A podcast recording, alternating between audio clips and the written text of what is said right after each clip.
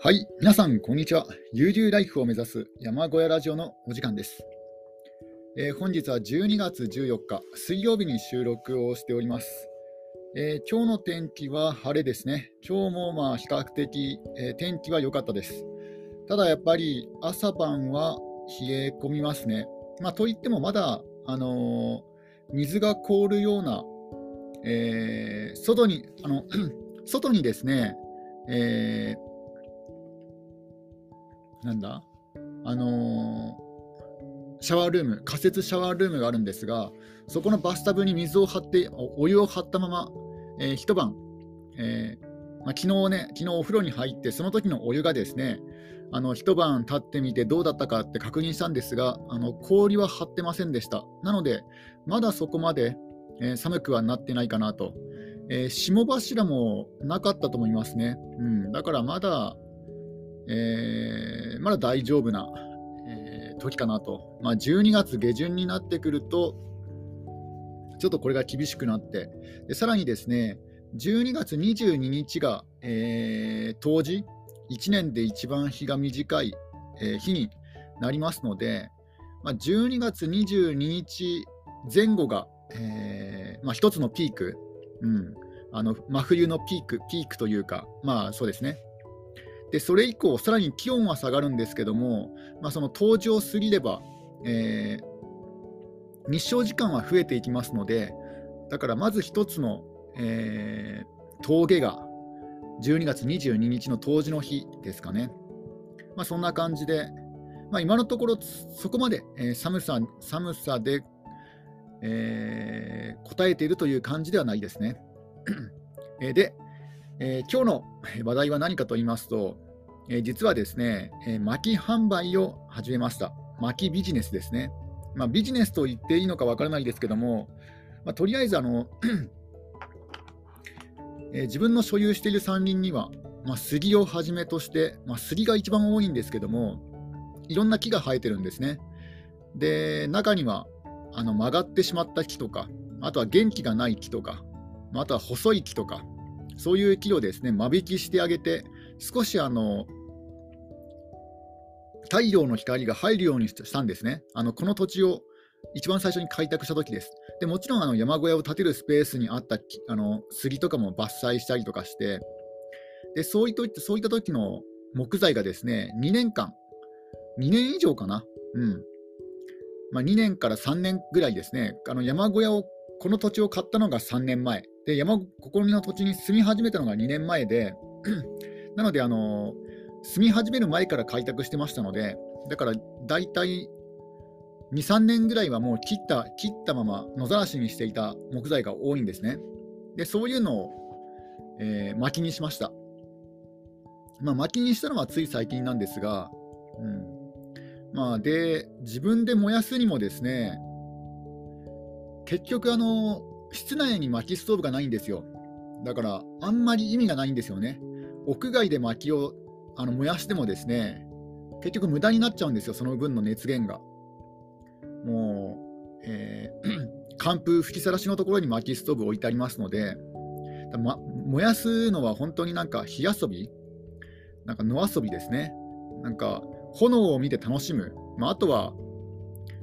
まあ、あとはあの焼却炉代わりの焼却炉代わりに使ってるぐらいなんですよ。だから非常にもったいない使い方してるなと思ってたんですね。で、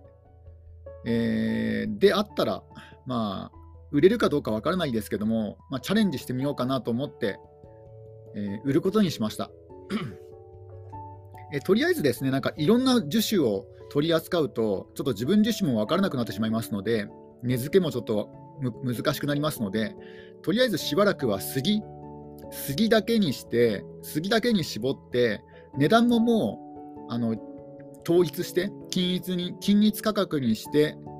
えー、売りました、えー、今日ですね今日初めて出荷してきました。ちょっとコーヒーを飲みます。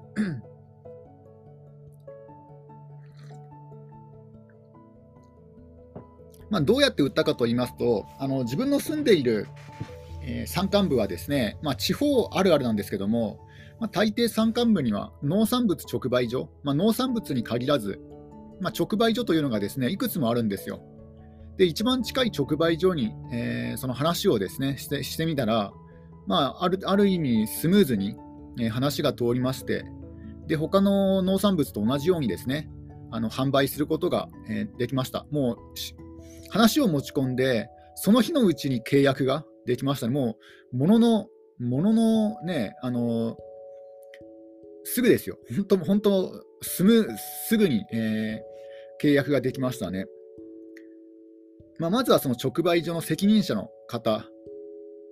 責任者の方にはなあの電話をして、うん、あで、電話をして、その責任者の方と話をして、で、あの 自分の、自分が持ち込んだところはですね、えー、農協、農協とのつながりがあるところらしくてですね、あの JA、JA って何でしたっけ ?JA は何の略でしたっけ？日本なんとかですよね。JA が、JA とは何だ？え JA とは農業農業協同組合、まあ、ここが農協ですよね。この JA の JA の銀行、JA バンクというですね銀行がありまして、そこの通帳だと振込手数料がかからないと。他の通帳で、他の銀行だと、もしもしあの商品が売れて、その商品を振り込むときにですね手数料とかかかってしまうので、その分マイナスになってしまいますので、できればあの JA の、えー、通帳を作ってくださいと、できればというか、推奨ですね、うん、お互いにとっていいですからね、そっちの方が。で、えー、その JA でですねあの通帳をまずまずは作って、まあ、この JA の通帳もすぐにできるんですよ、もう当日、あのカードはまだ来てませんけども、なんか申し込んでから10日間ぐらい、あのカードが届くまでは時間がかかるんですが、あの通帳そのものそのものはですねもう本当に当日、えー、行って、で混んでなければ、えー、10分、10分ぐらいかな、うん、10分ぐらいでできました。で、えー、この通帳の口座番号とかですね、そういうのを、まあ、用紙に専用の用紙に書き込むという感じですね、そのその契約は。うんあ、違う、コピー取ってもらったのか。うん、通帳、コピー取ってもらったのかな。ちょっとね、うん。まあ、そんな感じでですね、あのスムーズに、え、手続きが終わりました。で、実際どういう条件かと言いますと、あの農産物の場合は、ちょっと、えー、生鮮食品とかはですね、まあ、そのいろいろこう、えー、ハードルと言いますか、あのー、難しさがあるんですよ。例えばあのその 野菜とかでもし傷んでしまった場合、傷んだ野菜を売ってしまった場合、問題とか、ね、トラブルにつながりますので、だから、生鮮食品、あの夏場の間は、なんか生鮮食品、なんか傷みやすい野菜、まあ、いろんな種類があるんですけども、傷みやすい野菜はもう当日だけしか取り扱えない。だから、ま、毎日行くことになるんですよね。朝出荷して、で夕方にはもう、えー、持ち帰るっていうか、うん、そんな感じでも1日ごとに販売するっていう形なんですよね。朝行って夕方回収、でまた翌日朝行って夕方回収っていうですね、そういう野菜農家さん、傷みやすい野菜農家さんは大変なんですけども、ところがあの、例えば工芸品とかですね、まあ、あとはそういう全く影響のない夏だからとか冬だからとか、まあ、そういう全く影響のないものないものはですね、これずっと置きっぱでいいんですよ、商品。非常に楽でした、ここは。うん、だからもう薪なんて、むしろ逆にこう長期間おいあの売れなかったとしても、その分乾燥しますので、逆にどんどん質が上がる。すごいいいなと思いましたね。だから農産物の条件はちょっと余計こう複雑なんですけども、ただ、薪販売の場合はですね、特にそういった問題はなく、で契約の条件なんですが、1年間、えまず年会費がかかりまして、えー、まあ、これはあくまで自分の契約した直売所で、他のところはちょっと分から分からないですけども、えー、自分が契約したところはですね、年会費が1000円、1年間1000円、で、これが4月始まりで3月締め。なんでなのであの、今入るのはそんなにお得ではないんですよね。残りも3ヶ月ちょっとしかないので、だからできれば4月に入会するのが一番いいんですが、まあ、薪の販売のピークというのはちょうど冬冬秋とか冬ですので、まあ、今やった方がいいかなと思って今契約しました。年会費が1000円ですね、まず。うん、で、プラス売上の15%ですね。例えば1000円のものだったら150円、そのうちの150円がその農農産物直売所さん直売所の利益になって、残りの850円は丸々自分のものになると。だ非常にいい契約状況なんじゃないかなと思います。あの漫画家さんなんて90%編集あの出版社ですからね。それ考えたら、ね、売上げの85%もらえるっていうのはすごいありがたいなと。ただですね、ここからちょっとマイナスになるのが、あのバーコードですね。あのバーコード、商品にバーコードを貼るじゃないですか。で、そのバーコードが1枚2円なんですよね。まあ、本当にビビたるもんなんですけども、1枚2円、まあ、100枚買っても200円なので、まあ、それはビビビビビたるもので、でこれはその売上金から引かれるそうですね。うんまあ、でも、そんな大した金額じゃないのないので、これはもう誤差の範囲内かなと思います。バーコード1枚2円。で、そんな感じでですね、だから、まあざまあ、1000円売れば850円儲かるっていう感じですかね。ちょっとドリンクを飲みます。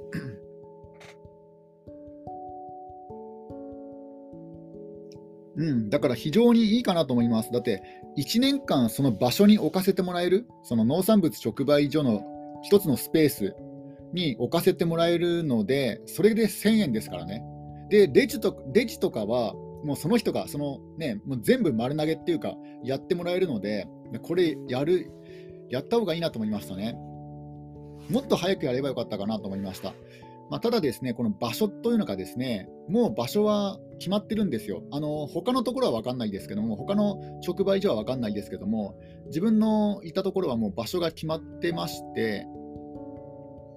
でそんなに空いてるスペースがなかったんですよ。あの電話の時はですね、あのスペースがないという話を聞き聞いていたので、あの外でもいいから、うん、置かせてほしいということで、いう話をしたんですよ。あのただあの、監視カメラがついているところの近くには物が置けないので、物が置け置けませんという、ね、話をしてたんですが、ただ、あの米殻を販売、外で、外で米殻を販売している方もいると、外に置いて。ただ、その方の場合はあの盗まれてもいいからっていう条件でなんかね、あの置かせ置いてるっていうので、まあ、自分もねあの、盗まれてもいいから外に置かせてくださいって、最初はそういう話をしたんですが、ただ、あのある一角のスペースが空いていて、ここだったらいいですよっていうことをね、いう話になったんですよ。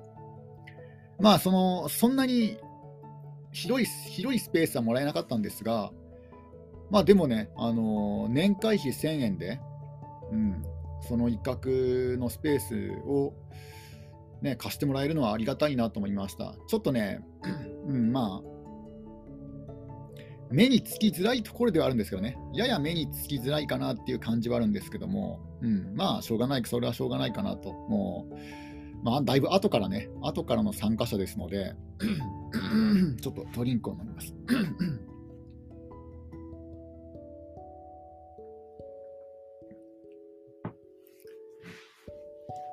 まあ、とりあえずお試しとお試しとして、えー、杉の薪を薪の1束500円で販売しました。1束ですね、これ、重さはおあの どうしようか悩んだんですよね。重さで売った方がいいのか、体積で売った方がいいのかってちょっと悩んだんですが、あの一応インターネットでいろいろ調べてですね、あこの値段の、ね、値段付けもインターネットで調べたんですよあの。ホームセンターで確認したりとか、あとはインターネットで調べたりとかしまして、で、えー、薪1束大体ですね、あのー、600円から800円ぐらいが、まあ、標準価格かなと思います。あの1束600円から800円ぐらいが、まあ、標準価格。で安いところはもっとやもっともっと安いし、まあ、あとは品質が違ったりとかですね。で、ほとんどのところは重さで販売してました。あの体積ではなくて重さで販売してますね。まあ、ただですね、この重さで販売するっていうのは、デメリットもあるんですよ。あの薪が薪の含水率というのがありまして、あの水分をたくさん、ね、あの含んでいればそれこそ重くなりますけども、水分をたくさん含んでる薪はそんなに良くないんですよ。逆に言うと軽い軽い薪あの 水分、含水率の少ない薪の方が、まあ、品質がいいんですよね。だから軽い薪の方が品質がいいので、品質がいい薪ほど軽くなってしまうっていうですね、そういったなんか矛盾矛盾が生じるんですよね。だから、本当に果たして重さで売った方がいいのか、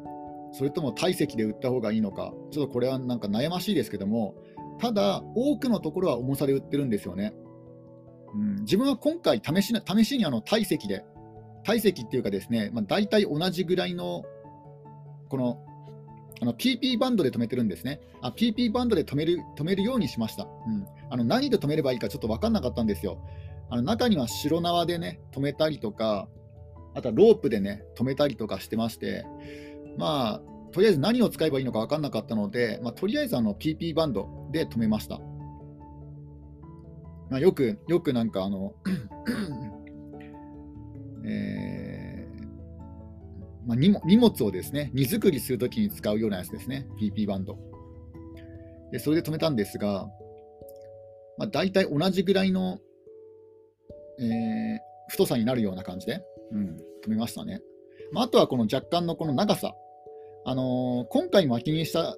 巻きにしたのがですね、あのー、自分がこう長さを決めずに、もう自分の気分でこう玉切っていったやつを巻きにしましたので、だから長さは結構まちまちなんですよ。だから長さに関しては全部同じ同じぐらいの長さで、同じぐらいの長さのやつは1束まとめて、まあ、短めのやつは短めのやつで、ちょっと量をですね、逆にあのあの量を増やしてまとめたりとかしました。で、まあ、大体同じぐらいの分量になるように、まあ、体積で、えー、分けた分けていったんですが、まあ、次回からはですね、ちゃんと、あのー、測りを測測りを購入して、測りでやった方がいいのかなっていう気もしてきましたね。で、その時にですね、あの単純な測りだけだと、まあ、もちろん含水率が大きい多い方が重くなっちゃいますので、測りと一緒に、あのー含水率を測るやつ、うん、そういう含水率のチェッカーっていうか、その測定器もですね、ちょっと安物安物購入して、で含水率が、まあ、含水率大体ですね、20%以下、うん、18%以下ぐらいがなんかいいらしいんですよね、薪には。だから含水率で、まあ、1桁とか、あとは 10, 10何パーセントとか、そのぐらい、まあ、20%を1つの区切りにして、20%以上のやつはもう販売せずに、20%以下のやつを販売して、販売することにしようかなと思いますね。そうすればもう単純に重さだけで売れるかなと思いますね。だからちょっとその辺がまだ、あのまあ、試験的に、うん、今はまだなんか、あのちょっと自分自身ももう本当に初めてのことですので、ちょっといろいろ試してい、えー、こうかなと思います。え今回はですね、薪の束、全部杉、杉の薪で9束まあ、10束作ればよかったんですけども、ちょっとですね、長さが同じような巻きがなかったりとか、あとは品質、あ品質というかあの見た目ですね、見た目のいい巻き、その綺麗に割れなかったやつとかは除外して、うん、あの比較的綺麗に割れたやつだけであの束にしていきましたので、まあ、9束が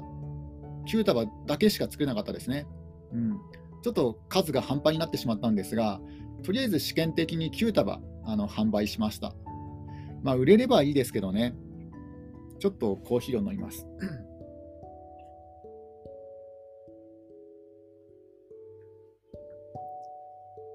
まあ、ただですね、あの初めてこの巻き販売の話をその直売所の責任者の方にしたときにですね、あんまり売れなそうなね、あの感じはしましたね、その話の内容で。うん、薪が売れそうになさそうな話をしてましたね。まあ、12月中に1つ売れればいいよね、みたいな感じでしたね。うん、だから、まあ、果たして需要があるのかどうかわからないですけども、まあ、とりあえず試してみましたね。で、まあ、あの夏になれば夏になれなったで、今度キャンプの方の、キャンプの方で薪をね、あの薪の需要が高まるかなと思いますので、で幸いですね、まあ、近くにもキャンプ場がありますので、もし可能であれば、まあ、そこにもちょっと営業かけようかなと思ってますね。まあ、ひょひょっとするともうすでに、もうすでに薪を取り扱っている可能性の方が高いですけども、まあ、ただ、なんせ自分が多く所有しているのは、あの焚き付け用の杉の薪ですので、おそらくキャンプ場のキャンプ場の方でもともとあのなんだ集めていた薪は多分奈良とかですねあの広葉樹の薪が多いんじゃないかなと思うのでそこでちょっと差別化できるかなと、うん、あのひょっとしてねあのちょうど針葉樹の薪を探していたところなんですよっていう話になればねすごい嬉しいので、まあ、とりあえず来年のキャンプシーズンが始まったらいや始まる前かな。あ、まあまああの連絡が取れたらその時にですね連絡をしてみようかなと思ってますね。だから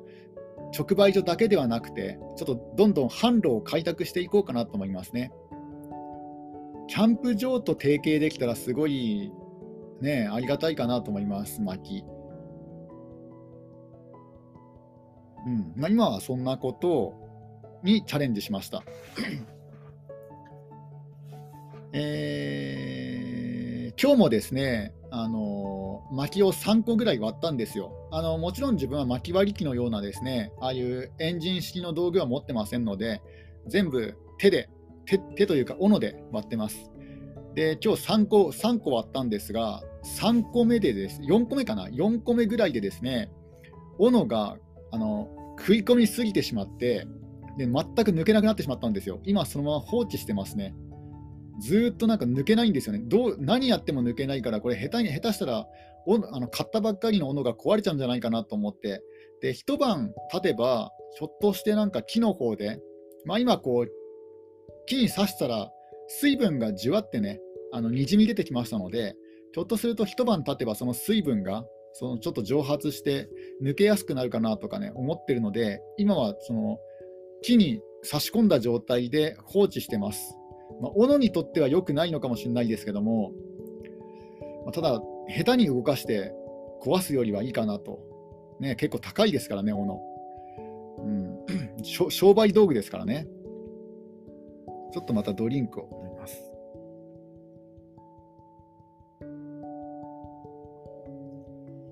いや、薪が売れればですね、本当にこれ、これはね、嬉しいですよね。薪の処分にこた、えー、と困ってるんですよ。薪、特にあの杉の薪ですね、杉の丸太ですね。丸太がたくさん、玉切った丸太がたくさんありまして、えー、それの処分に困っていて、えー、今回、えー、それを、あの直売所に持っていきました。え果たして売れるのか、売れないのかわからないですけども、まあでもずっと出していけば、ある、いつかは売れるんじゃないかなと思ってます。まあ1個500円ですので、まあそんなにね、あの本当にお小遣い程度、例えば20個売れたとしても1万円ですからね、20束。20束売れても1万円なので、決してそんなに良い、えー、良い副業ではないですけども、うん、まあでもその、間伐材の整理と整理も一緒にできるからいいかなと思ってますね。どのみち無駄にしちゃうところでしたので、うんま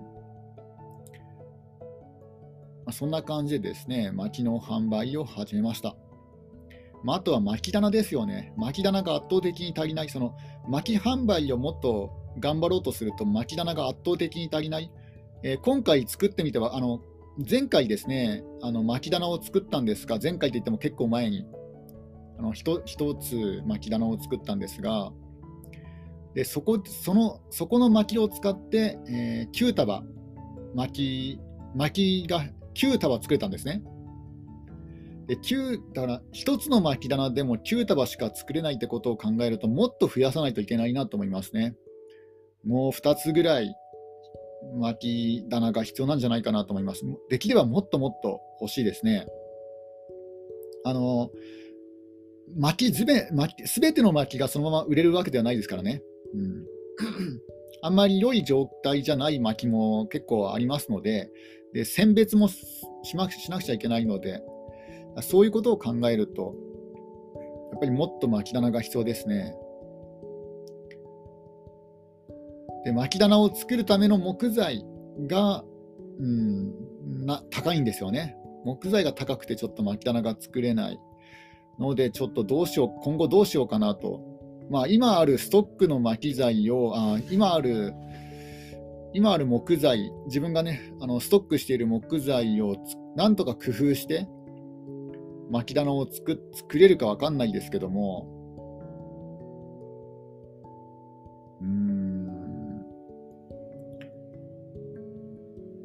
まあ、あとはもう、倒木の木をあのな長い状態の長い状態の丸太を使ってあの巻き棚を作るとかですかね。結構 YouTube とか見てるとあの廃材というかそういう倒木あの間伐材を利用して巻き棚を作ってる方もね結構いるんですけどもただちょうどよくそういう間伐材あの ちょうど長さ長あの、えー、と直径が同じぐらいの間伐材があるかっていうとなかなかね組み合わせるの難しいしあとはちょっと重いんですよね重いやつしかなくなくて、うん、どうしようかなと思ってますねまあ、いろいろ試してみようかなと思います。ただ、あの間伐材を利用するにしても、結局最終的には腐ってしまいますので、間伐材も。また作らなくちゃいけない。うんどうしようかなって悩んでますね。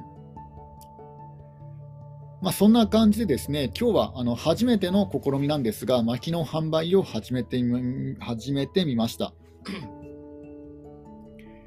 えやり方はやり方はですね、あのあやり方というかあの、出荷の仕方は、まあ、あの自分の自分の乗っている車がハイゼットデッキ版ですので、まあ、あの荷台がある車なんですよね。これ非常に、今回初めてですね、なんかデッキ版買って、本当に役に立ったなと思いましたね。まあ、今まではあの軽バンでもあの同じようなことができる、うん、ようなことしかやってなかったんですよ。あの建築資材、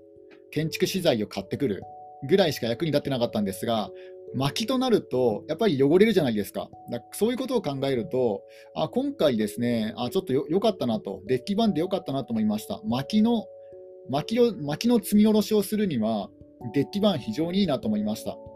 軽トラだとちょっと煽りが低いし、ちょっとね、あのー えー、奥まで手を伸ばさなくいやあの手を伸ばしても届かないですよね、軽トラに積んでしまうと。ただ、デッキ版だと、まあ、手が届くんですよね。うん、であの軽トラに比べて煽りが深いですので、荷台が深いですので、非常にちょうどいいかなと、薪を運ぶにはちょうどいいかなと思いました、デッキ版。だから今日、今日ほどデッキ版が役に立ったと思った日はなかったですね。うん。いや、デッキ版買ってよかったなってね、ちょっと感謝しないといけないですね。で、あのー、出荷の仕方はですね、まあ、その直売所に車で乗り付けて、で大抵はですね、あの一般の駐車場とは別に、あの搬出用のスペースがありますのありますので、そこの搬出用の、搬入か、搬入用のスペースに車を止めて、で、あとはですね、まあ、本当はあの、台車？台車で持っていくのが一番いいんですけども、自分はその台車の存在が分からなかったので、うん、あの普通に担いで、担いでっていうか、あの両脇にですね、あの持って薪を運びました。今今思えばですね、これちょっと時間食っちゃいましたね。で、自分自身もですね、台車持ってるんですよ。あの四輪車、四輪車というか、あのカゴ台車っていうのか、コンテナ、コンテナが置けるような、えー、四輪の、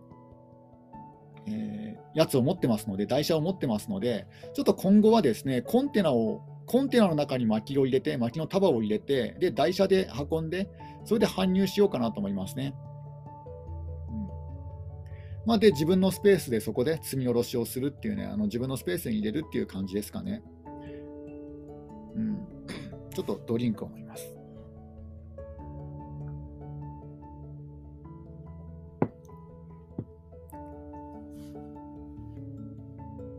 あで自分のところはですねあの夏と夜あ夏と冬であの営業時間が違うんですよ。夏の方が30分早く始まって30分遅く終わる気がしましたね。だから冬の方が営業時間が短いんですね。まあ、そんな感じでですね、今日は、えー、薪の、えー出荷を、えーしてきたという話でした。終わり。